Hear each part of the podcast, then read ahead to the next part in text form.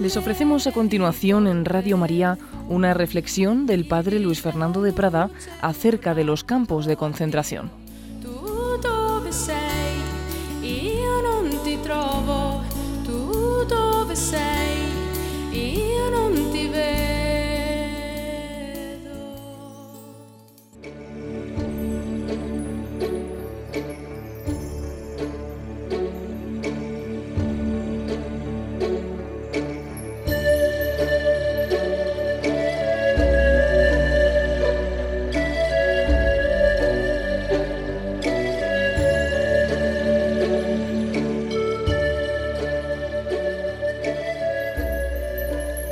Un cordial saludo, queridos amigos, queridos oyentes de Radio María.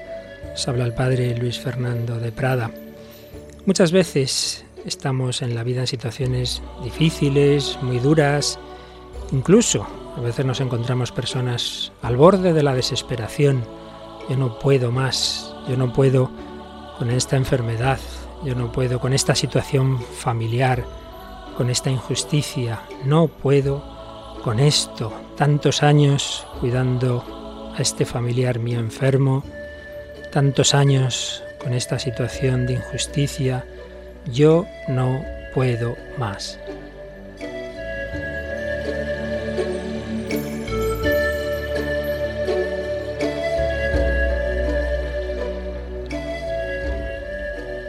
Pues bien, queridos amigos, puede ayudarnos en esos momentos, en esas situaciones tan difíciles, recordar a personas que han estado en situaciones sin duda mucho más difíciles y que sin embargo sí han podido, aunque quizás al principio pensarán que no. En esos momentos de dolor, de dificultad, han encontrado fuerzas con las que no sabían que contaban. Y si eran personas cristianas, naturalmente han contado con una fuerza muy especial, la gracia de Dios, las luces del Espíritu Santo, y no solo han madurado humanamente, sino que se han santificado. Pues bien, hoy queremos presentaros un programa tanto especial, un programa que tiene que ver con una situación muy dura, de las peores que se puede pasar en el mundo, en la historia, que se ha pasado y que por desgracia sigue ocurriendo, y ojalá no ocurriera más, pero mucho nos tememos que no sea así. Me refiero a esa situación que se ha dado en tantas ocasiones, que son los campos de concentración, los campos de prisioneros, los campos muchas veces de exterminio, donde tantas personas han estado en situaciones infrahumanas. Pues si hay una situación difícil de la que uno pueda decir no puedo más, sin duda es esa.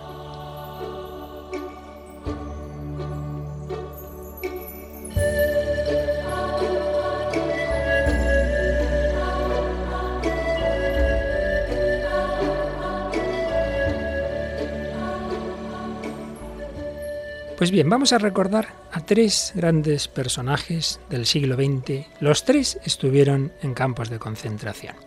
Uno es el gran psiquiatra judío vienés Víctor Frankl. Aunque él no sabemos cuál era realmente su pensamiento religioso, pero sin duda era un gran humanista y un hombre de unos grandísimos valores y con grandes aportaciones filosóficas, psicológicas, psiquiátricas, que en buena medida, no todas, pero en buena medida son aprovechables desde una óptica cristiana. Y otros dos personajes que estos sí son plenamente cristianos y católicos. Por un lado, el cardenal Van Tuan, el cardenal Van Tuan vietnamita, que predicó los ejercicios espirituales a su santidad Juan Pablo II y a la curia vaticana, pues unos años antes de morir de un cáncer. Cardenal Van Tuan estuvo bastantes años campos de concentración de una manera realmente inicua. Y nuestro tercer personaje, mucho más conocido, es San Maximiliano María Colbe, el padre Colbe. Tres personajes, Víctor Frankl estuvo en campos de concentración nazi como el padre Colbe y el cardenal Bantuan que estuvo en campos de concentración comunistas del Vietnam.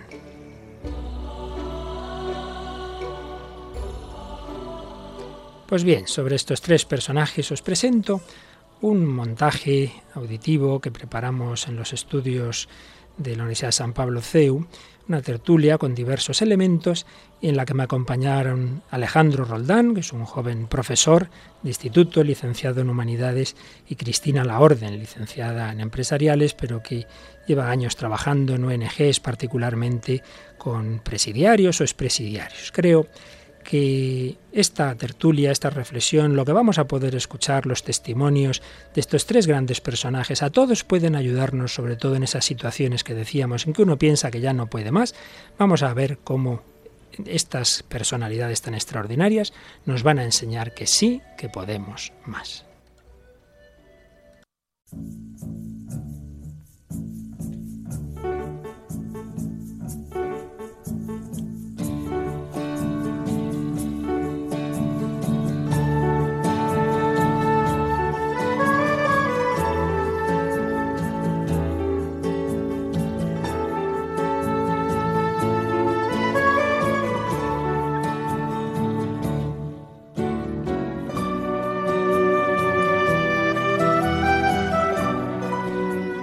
Yo creo que nuestros oyentes ya estarán pensando lo que es esta música, pero por si acaso alguno no cae, Alejandro, ¿no lo explicas? Es la banda sonora de La vida es bella, que como, como sabéis trata el tema de los campos de concentración. Esa preciosa película de Roberto Benigni, ¿verdad? Muy bien, pues vamos con nuestro primer personaje, uno de estas figuras humanas de grandísimo valor que estuvo en varios campos de concentración. ¿Cuál es nuestro primer personaje? Víctor Emil Frankl, un psiquiatra de raza judía, pero nacido en Viena en 1905. Un grandísimo profesional en 1930 se doctoró en medicina, fue jefe del departamento de neurología de un hospital de Viena, pero era de raza judía, como hemos dicho, y por eso, cuando empieza la Segunda Guerra Mundial, eh, su país es invadido, como sabemos, por Alemania y en 1942 él y sus padres y su mujer son deportados a un campo de concentración. Mm, les separan, al final Víctor está en cuatro campos de concentración nazis, incluyendo el terrible de Auschwitz. Entre 1942 y 1945 está en campos de concentración. Sus padres, su mujer, todos sus familiares mueren. Pero él en cambio sobrevive y va a escribir al poco de salir un libro que ya es un clásico que conviene conocer, El hombre en busca de sentido. Se ha traducido en español, aunque en realidad, si no recuerdo mal, la primera edición es un psicólogo en un campo de concentración. Y es un hombre que va a originar toda una escuela de psicología, la logoterapia, que va a tener infinidad de doctorados honoris causa, en fin, todo un personaje que pudo haberse hundido, pudo haberse quedado en esa experiencia del campo de concentración, haberse amargado y no lo hizo. Pues vamos a fijarnos en esta figura humana, porque queremos aprender todos unos de otros. Víctor Frankl murió en 1997, ya con una larga edad sin, sin haber perdido la alegría de vivir. Vamos con Víctor Frankel. Alejandro, ¿qué nos dices tú de este personaje, tú que conoces bien ese libro que hemos citado? Sí, bueno, mi encuentro con este libro viene de lejos. Yo lo leí cuando tenía unos 17 años, una época también difícil, típico libro que te aconsejan así, de lectura para que reflexiones. Y lo primero que me encontré es la sinceridad de una persona que ha vivido una experiencia muy, muy dolorosa, ¿no? a veces la gente que estudia estos temas, pues eh, cuando uno lee se da cuenta de que es distinto cuando lo vive en su propia carne, ¿no?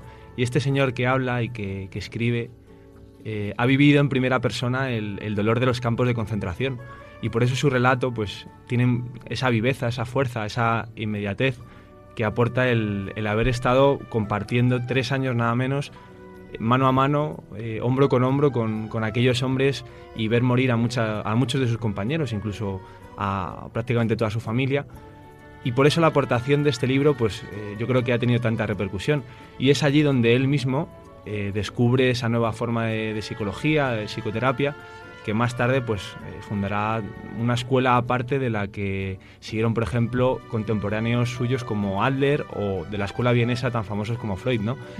El caso es que Em, cuando, cuando Víctor Frankl vive esa situación tan dramática, se da cuenta de que muchos de los prisioneros eh, mueren porque pierden la esperanza, pierden el sentido último eh, que les impulsa la vida. Por eso, em, él se esfuerza en, mantener esa, esperanza dentro del campo de concentración y se da cuenta de que eso repercute también al hombre con, en un beneficio positivo, ¿no? sino contribuye a mejorar su, propia salud. Prisioneros en igualdad de condiciones sobreviven gracias al recuerdo de una mujer, a una esperanza que tienen, a, una obra por publicar, habla de algunos científicos que conviven con él. Y el caso es que eh, es un, es un detalle, es una actitud que él va a valorar mucho en, su filosofía, en su, en su, terapia posterior, la esperanza y esa búsqueda de sentido. Cristina, que trabaja con personas que están o han estado en la cárcel, ¿no es así? Sí, principalmente eh, con presos o y también con ahora con drogodependientes y personas de la calle, pero sí basado en la experiencia de, de aquellos que, que, lo que tienen es la vida, ¿no? Que han perdido todo y lo que les queda y lo que les da fuerza para luchar es la vida, pues llana y sin nada, ¿no? ¿Y cómo ves lo que nos acaba de decir Alejandro citando a Víctor Frankel, de que él vio que aquellos que en el campo de concentración tenían motivos para esperar, pues eso mismo les hacía sobrevivir. ¿Tú tienes experiencia de, de ver esa relación entre cuerpo y psique en, en, las personas con las que has trabajado y trabajas? Una experiencia de, de sorpresa, ¿no? Porque a mí no deja de sorprenderme que, que una persona que en lo que generalmente valoramos, que es tener familia, tener amigos, tener un trabajo, ¿no? Tener algo que ha hecho en su vida, pues me sorprende que personas que no tienen nada de eso porque su vida se la han pasado en la cárcel y, con adicciones a la droga y lo han perdido todo y sin embargo se siguen aferrando a la vida y siguen intentándolo de nuevo, ¿no?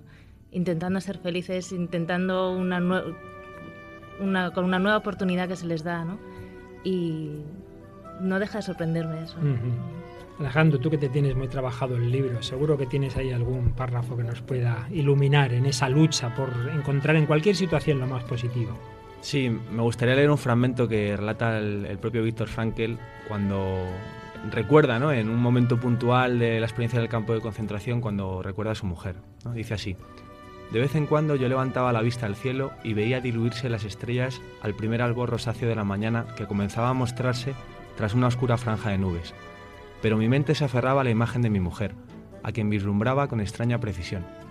La oía contestarme, la veía sonriéndome con su mirada franca y cordial.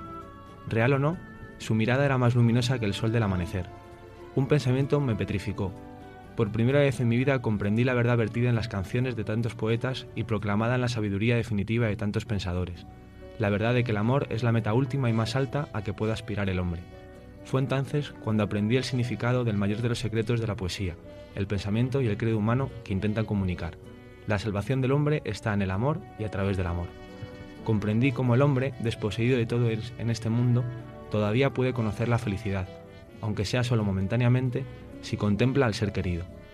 Cuando el hombre se encuentra en una situación de total desolación, sin poder expresarse por medio de una acción positiva, cuando su único objetivo es limitarse a soportar los sufrimientos correctamente, con dignidad, ese hombre puede, en fin, realizarse en la amorosa contemplación de la imagen del ser querido. Por primera vez en mi vida podía comprender el significado de las palabras. Los ángeles se pierden en la contemplación perpetua de la gloria infinita. Escuchar esto con el fondo de La música es bella, que es también una película de un verdadero amor, ¿verdad? Es sí, desde luego. Muy significativo porque Víctor Frankl, una de sus grandes aportaciones es que lo importante es que la persona tenga un sentido en su vida y dice que ese sentido puede encontrarlo en tres tipos de valores. Los valores de creación, cuando uno crea algo, que es verdad que en esa situación que él vivía podía crear poco, pero también decía valores de, de relación, y ahí es donde entra la amistad, el amor, y tercero, valores de aceptación ante una situación inevitable, tú puedes tomarla de una manera o de otra. Y por eso es la gran enseñanza. El problema no es estar en un campo, el problema es cómo asumimos esa situación, si nos encerramos en nuestros problemas. Y eso, para cualquiera de nosotros, que no estamos en un campo de concentración, gracias a Dios, pero podemos tener, y nuestros oyentes pueden tener una situación dura, el problema no es la situación, el problema es cómo tomas la situación. De hecho, ese libro termina con un párrafo que yo creo que debería estar en la antología de los grandes textos. ¿Lo quieres leer, Alejandro? El último párrafo del hombre en busca de sentido de Víctor Frankl. Dice así, nuestra generación es realista pues hemos llegado a saber lo que realmente es el hombre. Después de todo, el hombre es ese ser que ha inventado las cámaras de gas de Auschwitz, pero también es el ser que ha entrado en esas cámaras con la cabeza erguida y el Padre Nuestro o el Sema Israel en sus labios. Qué bonito, ¿verdad? Una preciosidad. como, porque es otra de las grandes aportaciones de Víctor Frankl, frente a algunas corrientes psicológicas que reducen la libertad del hombre, dice, no, no, el hombre en el mismo campo de concentración, en las mismas situaciones, es libre para actuar generosamente o en cambio actuar egoístamente. A mí eso me habla de, cómo hay personas que en esas situaciones siguen dejándose amar, ¿no? Ante la crudeza de, la realidad y, otras que me he encontrado que, que su pobreza real era que ya no eran capaces de, recibir el amor de los demás, ¿no? Eh, yo he trabajado en casas con personas que han salido de la cárcel, un poquito ahí ayudándoles en ese tiempo, y la primera, el primer escollo a, solucionar es que no eran capaces de ser amadas, ¿no? Y eso me parecía tremendo. No aceptaban el cariño que les dábamos, no aceptaban el, e, la entrega, ¿no? No, no podían, ¿no? Pues precisamente vamos a traer un elemento, es un corte de película, y es indudable que, hablando de campos de concentración, la gran película es la lista de Slinder. Vamos a ir a esa escena prácticamente final, impresionante, además, como saben los oyentes, es una película histórica en la que ese alemán, que había sido un vividor, que eh, derrochaba su dinero, pero había sido educado católicamente, y ahí tiene esa conciencia, y, cuando va viendo lo que se está haciendo con los judíos, y él los quiere salvar y con dinero eh, consigue que le dejen más de mil judíos para una supuesta fábrica que es todo un montaje para salvarlos en realidad de la muerte. Vamos a escuchar la escena final de esa película cuando ya el campo es liberado, está a punto de serlo, ya se han ido los soldados. Entonces todos esos judíos a través de su que era como su secretario, el gerente de esa supuesta empresa, eh, han, se han sacado las muelas, todo lo que tenían para conseguir hacer, me parece que es un anillo de oro, y ahí han escrito una frase que le y le entregan ese anillo diciéndole, explicándole esa frase. Es hebreo. Del Talmud dice, quien salva una vida, salva al mundo entero.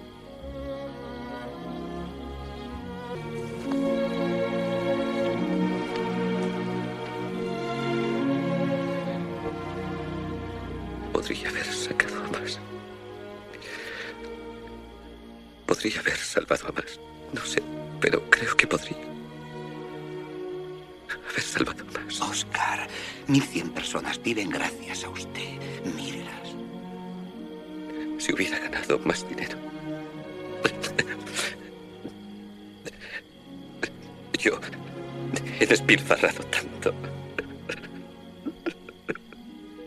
Generaciones enteras vivirán por lo que ha hecho.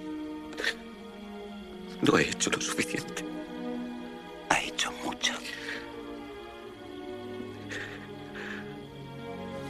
Este coche. ¿Qué lo habría comprado? ¿Por qué me lo quedé? Habría salvado a otros diez.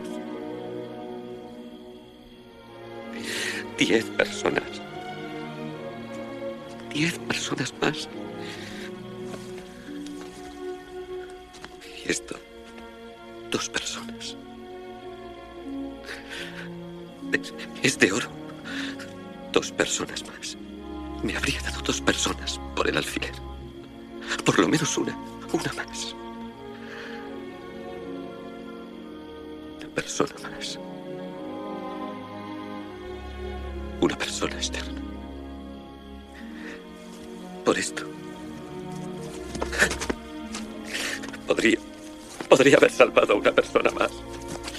No lo hice. No lo hice. No lo hice. No lo hice. Impresionante final de la lista, Slinder este hombre tan generoso que empleó, se arruinó al final, es lo, que nos cuenta la historia, y sin embargo todavía pensaba que podía haber hecho algo más. Creo que la enseñanza es clara. Muchas veces cuando lo estamos pasando mal solo pensamos en nosotros mismos y sin embargo tenemos que hacer es salir de nosotros por la generosidad. Y eso es de lo que nos vamos a alegrar o de lo que nos vamos a arrepentir si en el dolor hemos pensado solo en nosotros. Muy bien, terminamos nuestro primer modelo, nuestro primer personaje, Víctor Frankel. Vamos a pasar al segundo.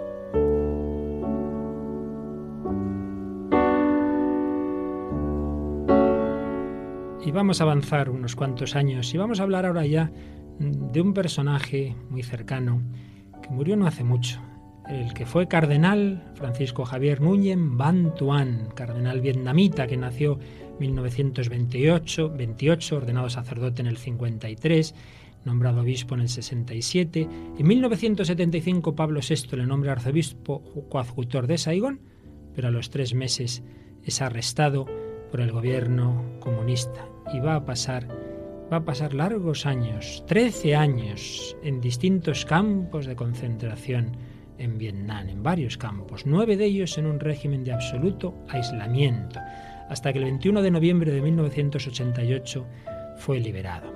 Francisco Javier Núñez Bantuán era miembro de una familia de mártires. Muchos miembros de su familia, ya desde sus abuelos, habían muerto por la fe pero un hombre de una entereza impresionante. Y un servidor tuvo la, gracia de conocerlo personalmente porque en 2002 estuvo en Madrid y tuvo una rueda de prensa en la Anunciatura, tuvo una, charla, en, la había invitado el cardenal Rouco, pero tuvimos la suerte de poderlo traer a la Universidad San Pablo CEU y se le hizo una entrevista, una entrevista eh, en la productora de televisión de la cual escucharemos algún fragmento. El cardenal Núñez Van Tuan.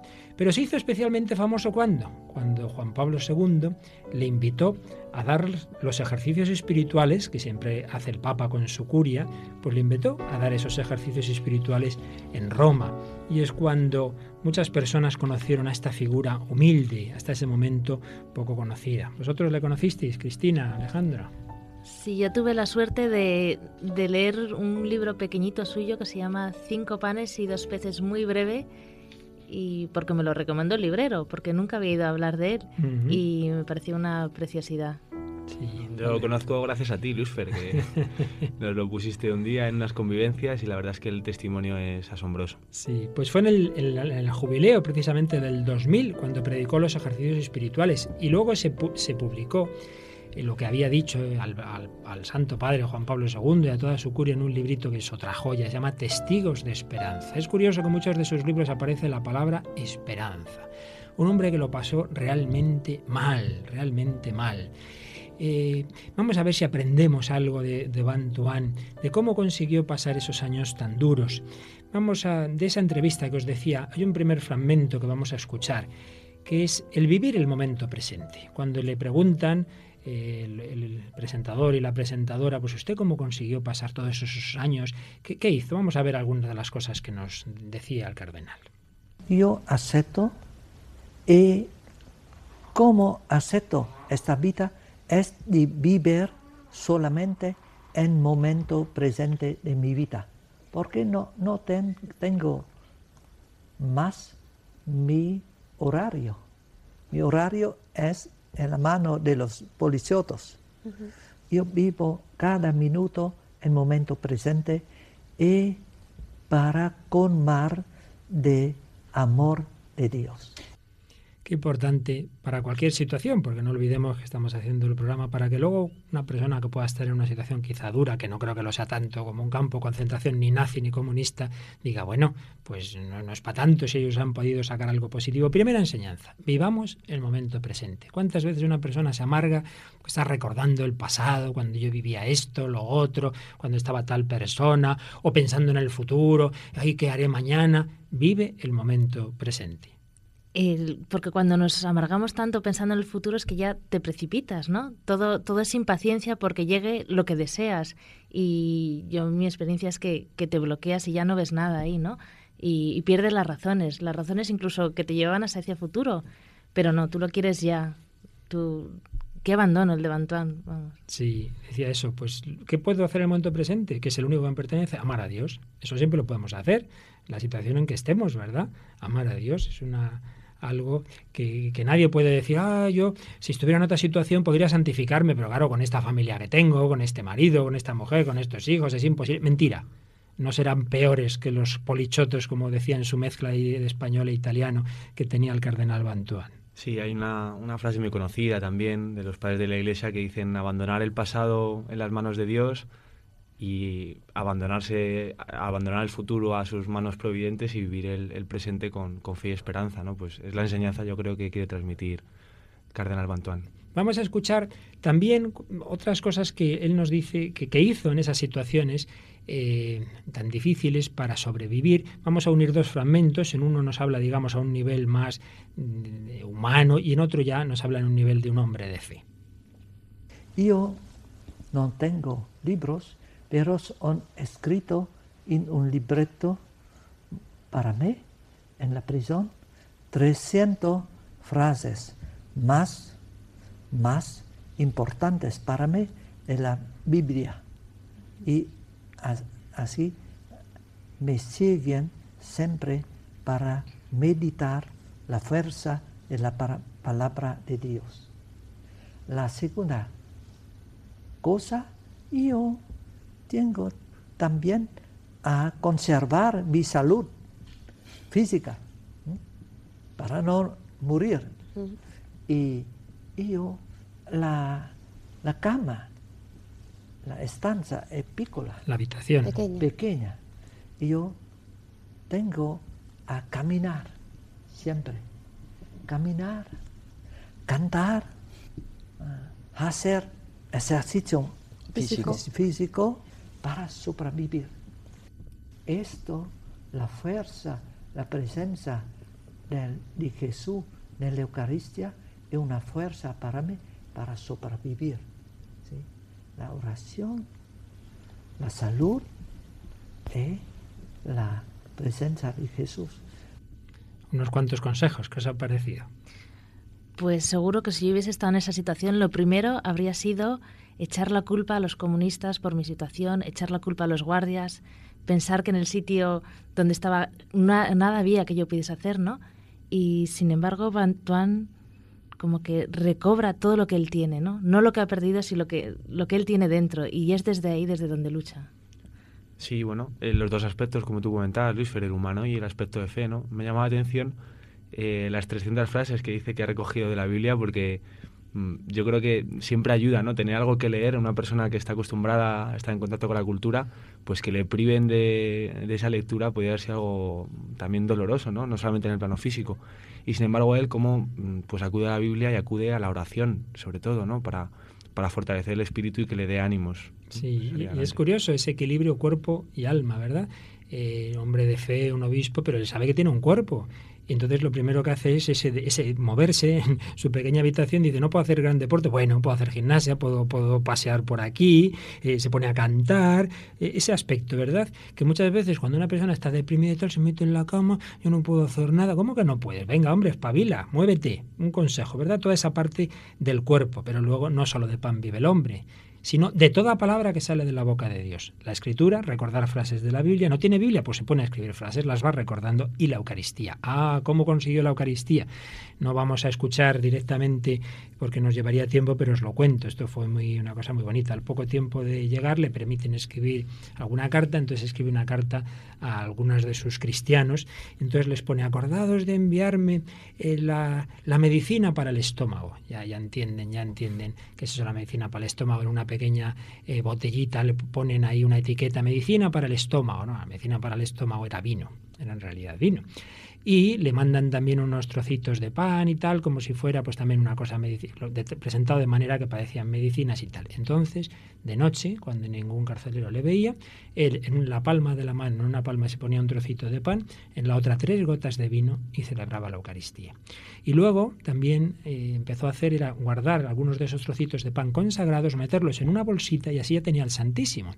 Y se fueron ya cuando ya no estuvo en completo aislamiento, sino que ya vivían con otros presos, se juntaban los presos católicos y hacían adoración nocturna con esa Eucaristía que tenían allí. Decían que de ahí sacaban una grandísima fuerza y que los demás presos no católicos, budistas, ateos, etcétera, les impresionaba. Mira, mira, los católicos están en su oración y, y notaban que de ahí sacaban una fuerza especial. Y es que aquí viene un tema muy importante. Tú antes, Cristina, has dicho pues uno se empezaría a echar la culpa a estos comunistas, no sé qué, ante una situación de pasarlo muy mal, que no pasarlo mal por una enfermedad, sino que tú ves personas concretas que te están haciendo la vida imposible, lo normal es responder al mal con el mal, es el odio.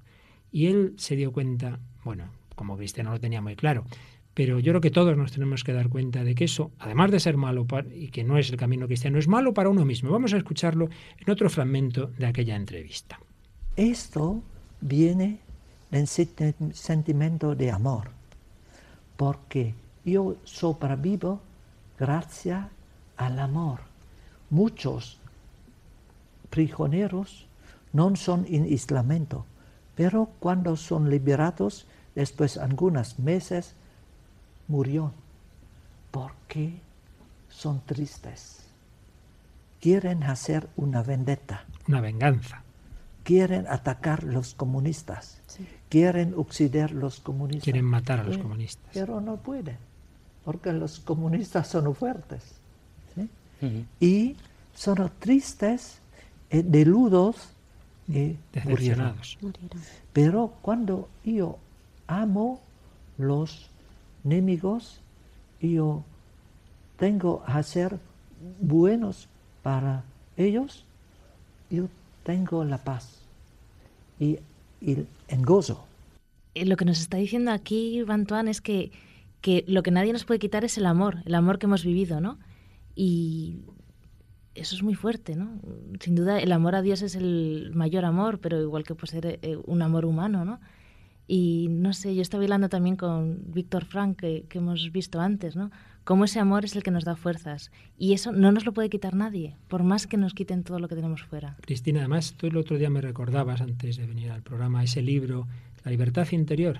La libertad interior de Jacques Philippe, ¿no? Que hace poquito leí cómo a veces, él dice, nos hacemos cómplices del mal, porque ante el mal que hay fuera, pues yo me quejo, yo lo peleo, yo eh, de una manera malsana, ¿no?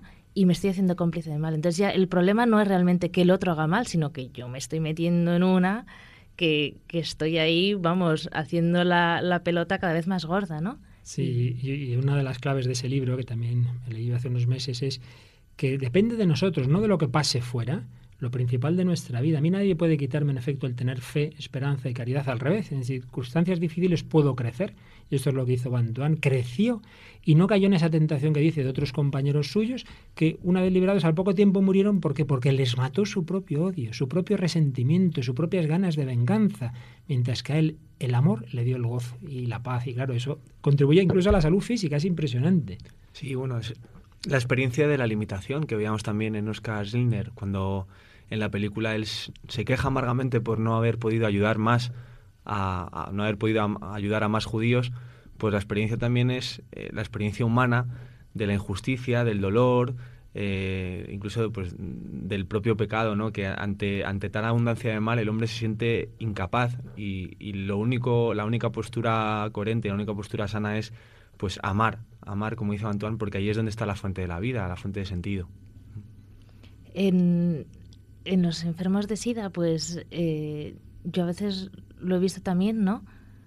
Como, como ahí no, no sabemos amar, como, como no, no, no, no conseguimos, ¿no? pero pero cuando, cuando lo conseguís, tú me decías antes también que, que, se nota incluso en la salud de la persona, es decir, que empiezan a subirle las defensas, ¿no? bueno, bueno, eso es impresionante. Una persona que, que llegaba a, nuestro, a nuestra casa, a nuestro hogar, con cero defensas, que los que sepan de, SIDA saben lo que estoy diciendo, cero defensas en el sistema inmunitario, eh, como simplemente sin tener los mejores médicos ni cambiar de tratamiento, simplemente con una comida sana y un cuidado lleno de cariño, un ambiente agradable, luz, paseos, eh, comenzaba a, recuperar defensas, ¿no? Y de pasar una situación crítica terminal a, a poder llegar a vivir una vida normal, ¿no? Eh, y esos frutos sin duda de, del amor, ¿no? Más allá de profesionalidades y demás, es, del amor y del cariño que sentían, ¿no? el, Santo Padre Juan Pablo II, al terminar aquellos ejercicios, eh, dirigió un, discurso donde dijo, doy las gracias al queridísimo Monseñor Bantuan, testigo el mismo de la cruz en los años de prisión en Vietnam, nos ha contado episodios de su ardua cautividad, animándonos así en la certeza consoladora de que cuando todo se derrumba a nuestro alrededor y quizá también dentro de nosotros, Cristo sigue siendo nuestro infalible apoyo, nuestra única y verdadera esperanza, Usted nos ha asociado así a todos aquellos que en distintas partes del mundo siguen pagando un pesado tributo en nombre de su fe en Cristo. Porque no olvidemos que los campos de concentración nazis se acabaron, pero sigue habiendo persecución a la fe y hay personas todavía, todavía hay regímenes totalitarios, comunistas y no comunistas, donde se persigue la fe. Pues tenemos que pensar en estos héroes, en estas personas que crecieron en, fe y en amor, que no se dejaron llevar del odio. Poco tiempo después de estar en Madrid, el 16 de septiembre de 2002, el cardenal Bantuán moría de un cáncer que ya tenía, recuerdo, cuando, cuando estuvo aquí, y el Papa en el funeral, en su homilía, dijo que el cardenal Bantuán había puesto toda su vida bajo el signo de la esperanza. Fiel hasta la muerte conservó la serenidad y la alegría, incluso durante la larga y sufrida estancia en el hospital. Qué buen ejemplo para hoy. Pues vamos a terminar esta, segunda parte de nuestro programa con una pieza musical que nos comenta nuestro querido compañero Alejandro Roldán.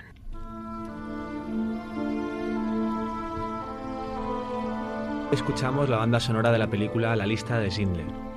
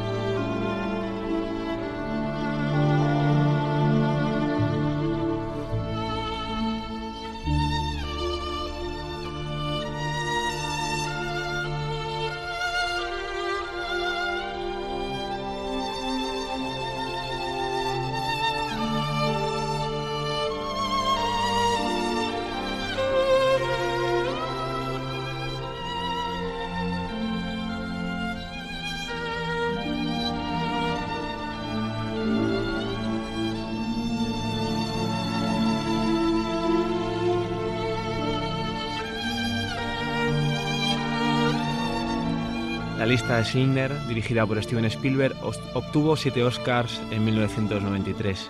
La banda sonora que escuchamos fue compuesta por John Williams y el, el relato, el argumento de la película ya lo hemos explicado anteriormente. El título, podemos comentar que se refiere a la lista de los nombres de los 1100 judíos que logra salvar este católico alemán durante la Segunda Guerra Mundial. Nos muestra la película cómo en medio del dolor y el sufrimiento más atroz existen personas que todavía son capaces de alcanzar los gestos más sublimes.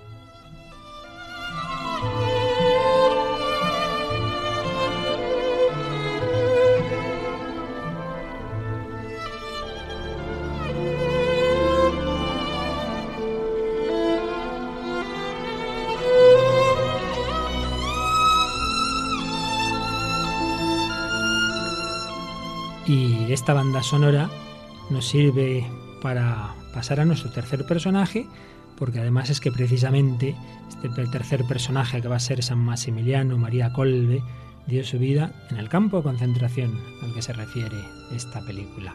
Con ello volvemos a la misma época de nuestro primer personaje, de Víctor Frankl. Pero si Víctor Frankl no sabemos muy bien cuál era su pensamiento religioso, es una incógnita, tenía una actitud abierta al sentido religioso, pero no tenía ninguna confesión clara. Ciertamente en nuestro tercer personaje, San Maximiliano Colbe, no hay ninguna duda. Franciscano, sacerdote, pues él también murió en Auschwitz, en el mismo sitio que Edith Stein, esa mujer que judía, que Juan Pablo II canonizó con su nombre religioso como Carmelita, Santa Teresa Benedicta de la Cruz.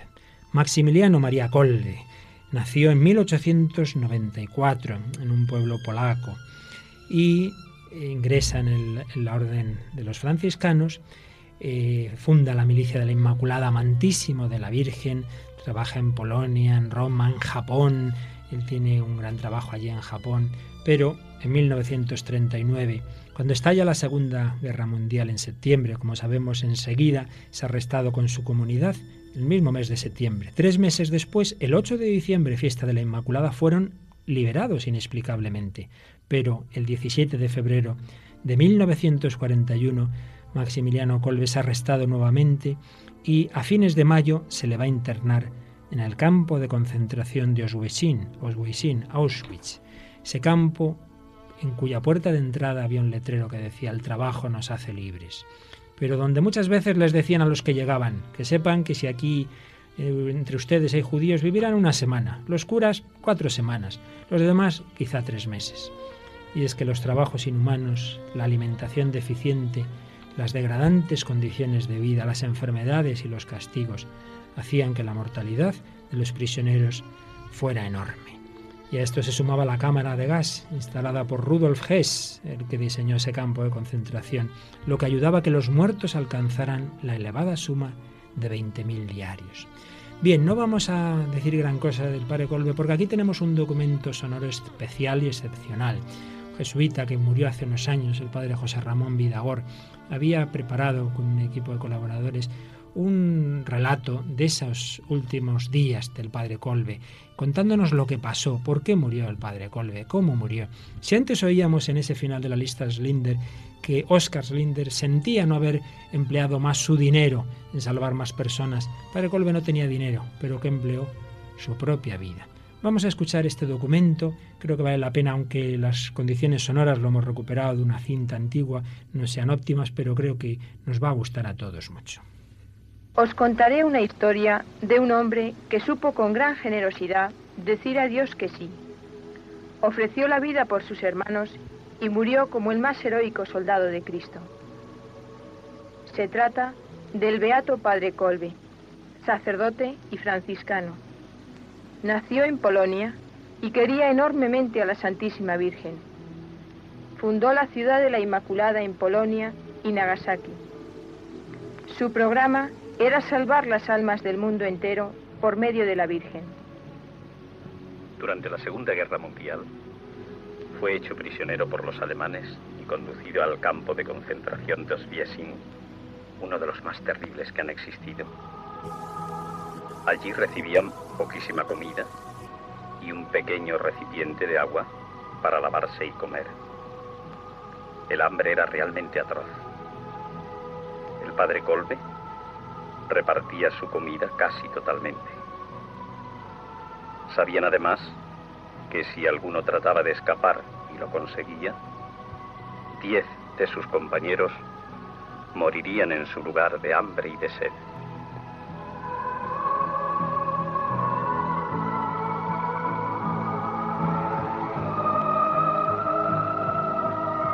Un día, uno de los prisioneros del grupo donde se encontraba el padre Colby consigue escapar. Pero el jefe del campo, un hombre realmente despiadado, anuncia, si mañana no ha aparecido, diez moriréis en su lugar. Al día siguiente, el grupo número 14 es formado en la esplanada. Permanecen en pie durante horas. Nadie puede darles de beber. De vez en cuando, un hombre cae al suelo. Si los golpes de las SS no pueden ya levantarlo, será arrojado en un montón. Mientras el padre Colbe, que había sido desahuciado por los médicos 20 veces durante toda su vida, no cae.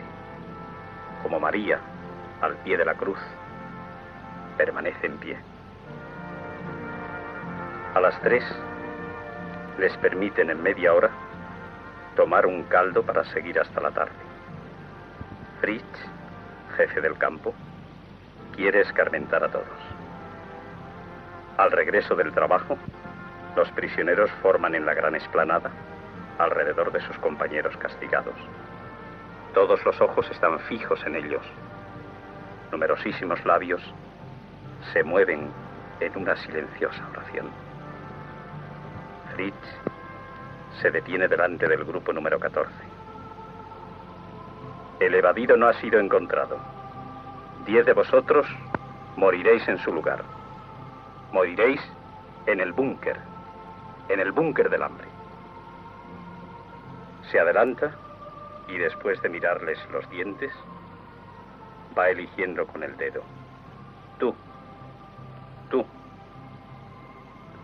Su ayudante escribe el número en la lista de condenados. Fritz continúa eligiendo. Hasta le divierte. Ya son diez. Diez condenados a muerte. Uno de ellos, al salir, grita, mi pobre esposa y mis hijos, que no volveré a ver. Se escucha una nueva orden. Quitadle los zapatos. El ruido producido por las botas al caer se mezcla con las lágrimas del condenado que hace un instante recordaba a su mujer e hijos.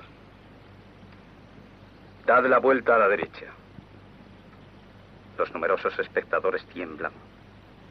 A la derecha se encuentra el siniestro bloque 13 con el muro negro de las ejecuciones y los búnkers del hambre.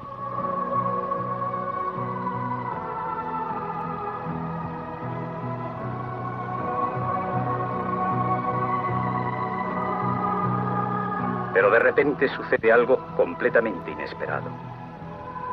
En medio de sus compañeros sorprendidos, uno de ellos sale de la alineación. ¿Cómo se atreve? Su cabeza está ligeramente inclinada. Sus grandes ojos profundos miran de frente a Fritz. Un murmullo se extiende por todo el campo. Es el padre Colbe. El jefe retrocede cogiendo su revólver. Párate, ¿qué quieres, cochino polaco? El padre Colbe, de pie ante él, muy calmado, casi sonriente, habla tan bajo que solo sus compañeros más próximos le oyen. Yo quisiera morir en el lugar de uno de esos condenados. Fritz le mira como petrificado. ¿Cree soñar? Jamás oyó algo parecido. Él, que jamás soporta una objeción, que nunca se vuelve atrás en una decisión, permanece parado, bajo esta clara mirada que le domina sin que él pueda evitarlo. Al fin pregunta, ¿por qué? Nunca se ha visto a Fritz discutir con un prisionero. Soy viejo. Mi vida no servirá de gran cosa. ¿Por quién quieres morir? Por aquel que tiene mujer e hijos. Por una vez, la curiosidad es más fuerte que la crueldad de aquel jefe. ¿Quién eres? La respuesta se oye breve y solemne. Soy un sacerdote católico. Sigue un silencio. El padre Colbe espera mirando a lo lejos. Al fin Fritz, con voz ronca, dice, Sea, ve con ellos. Los labios del padre Colbe se mueven. Está rezando. No dudemos que Fritz entra en el número de almas por las que el padre Colbe acaba de ofrecer su vida. El sol en el horizonte rojizo y ardiente, refleja sus rayos en el cielo como formando una gran custodia. Jamás, según el testimonio de los presentes, se vio una puesta de sol tan hermosa.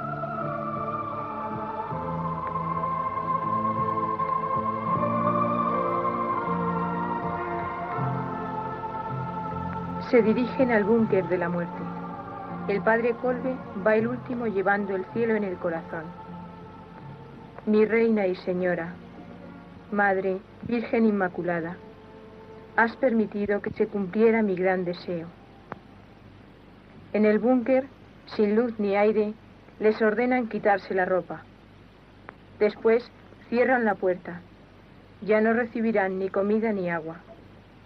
El padre les ayudará a morir. Hasta ahora, los búnkers de hambre eran como infiernos en miniatura, retumbaban a causa de los gritos de los condenados. Pero esta vez, los condenados ni maldicen ni gritan, cantan.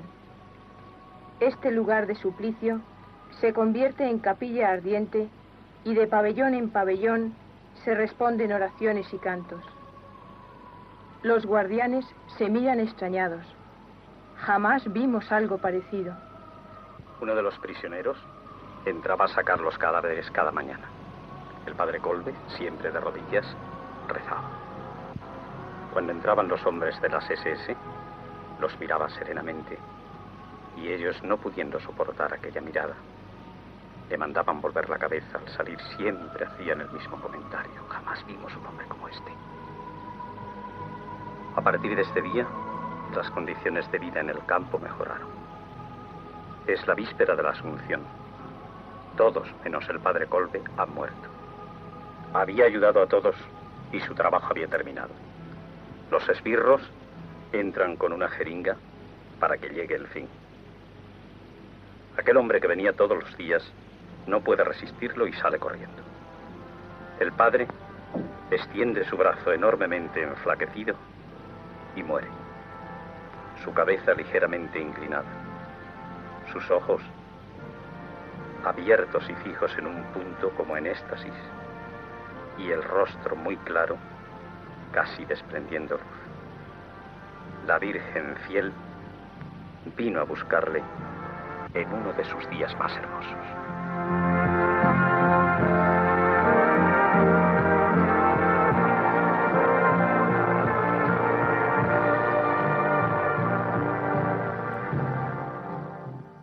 Ha estado mal, ¿eh? ¿Qué os ha parecido? Pues la verdad es que impresionante, ¿no? Los tres testimonios, yo creo que la historia nos da unas lecciones que, no debemos olvidar. Me quedaría con, una cosa de cada uno muy brevemente, ¿no? De Víctor Frankel, una frase que tiene en el libro, no es lo que nosotros esperamos de la vida, sino si la vida espera algo de nosotros, lo verdaderamente importante, ¿verdad? Del cardenal Bantuán, esa libertad interior, sea cual sea la situación, podemos conservar la esperanza, la fe, la caridad, como vértices que dan sentido a nuestra vida. Y del padre Colbe, quizá pues testigo, este testimonio impresionante de, de la esperanza y, y, de acompañar a los demás en el sufrimiento, entregando hasta la propia vida. Fíjate, o fijaros todos, o fijémonos, los misterios de la providencia. ¿Quién lo iba a decir? Padre Colbe lo va a canonizar un compatriota suyo, polaco, Karol Wojtyła, Juan Pablo II. Y a esa ceremonia va a asistir ese sargento polaco por el cual había dado la vida, muy mayor ya, naturalmente, pero así fue. En el 10 de octubre de 1982, la plaza de San Pedro lloraba emocionada en esa canonización que hacía Juan Pablo II en la presencia de aquel sargento que vivía porque el padre Colbe dio su vida por él. Y en esa homilía el Santo Padre Juan Pablo II dijo, Maximiliano no murió, dio la vida por el hermano. La situación tan dura en el campo de concentración, no solo resistir, como oíamos en los testimonios de hoy, pero no solo eso, sino dar la vida, ser capaces de, entregarnos por los demás. Estos tres testimonios a mí me dicen eh, pues cada uno a su manera, ¿no? Uno sabiéndolo más y otro menos, pero lo primero que, que, la última palabra la tiene siempre Dios, que no me olvide, ¿no? Que, que no es tanto la situación, sino, sino Dios el que está detrás, ¿no? Y me dicen también que pues que vea con humildad en cada momento lo que puedo hacer o, no hacer, ¿no? Con, con, tranquilidad, sin desesperarme, ¿no? Que, que a veces no puedo cambiar la realidad, pero, pero no es eso a lo mejor lo que se me está pidiendo. Eh, que ante todo lo que se me pide es justo lo que acabamos de oír, ¿no? Que ese, deja, ese amaos los unos a los otros como yo os he amado, ¿no? Que en cualquier situación, por muy desesperante que sea externamente, ¿no? Eh, siempre podemos encontrar una manera de amar al que está al lado, ¿no? Mm, y esto podemos aplicarlo en situaciones personales, familiares, nacionales, mundiales porque bueno, el contexto puede ser muy difícil, pues por muy difícil que sea, no creo que sea mucho más difícil que los tres casos que hoy hemos recordado, más bien seguramente bastante más fácil. Y de nuevo en esa homilía, sí, di Cristina. Pero amar al que está al lado a mí me parece lo más sí, difícil. Eso siempre es difícil, sí. Pero digo que no será más difícil que que ames a esos guardianes que están matándote, ¿verdad? Ah, en ese bueno, sentido bueno. lo decía, ¿no? Pues fíjate que en esa homilía de canonización decía también Juan Pablo II, en esta muerte, terrible desde el punto de vista humano, estaba toda la definitiva grandeza del acto y de la opción humanas. Voluntariamente se ofreció a la muerte por amor. Si nos leía antes Alejandro ese final del, del libro de Víctor Frankl, El hombre en busca de sentido, en los campos de concentración el hombre podía actuar como un egoísta o podía actuar como un santo, pues aquí lo hemos visto en un ejemplo bien claro, en Maximiliano María Colbe. Precioso ejemplo, precioso patrono que tenemos ahí de en esas situaciones difíciles el dar la vida.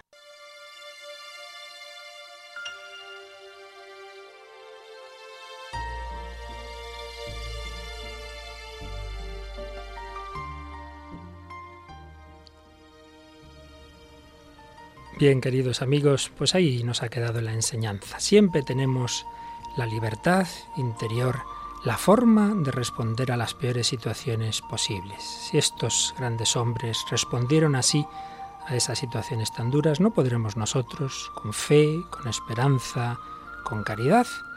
Pues ánimo, esperanza desde el Señor, desde la Virgen, podremos en cualquier situación madurar y santificarnos. Que quedéis con esa esperanza, en ella quedamos siempre unidos en la sintonía de Radio María.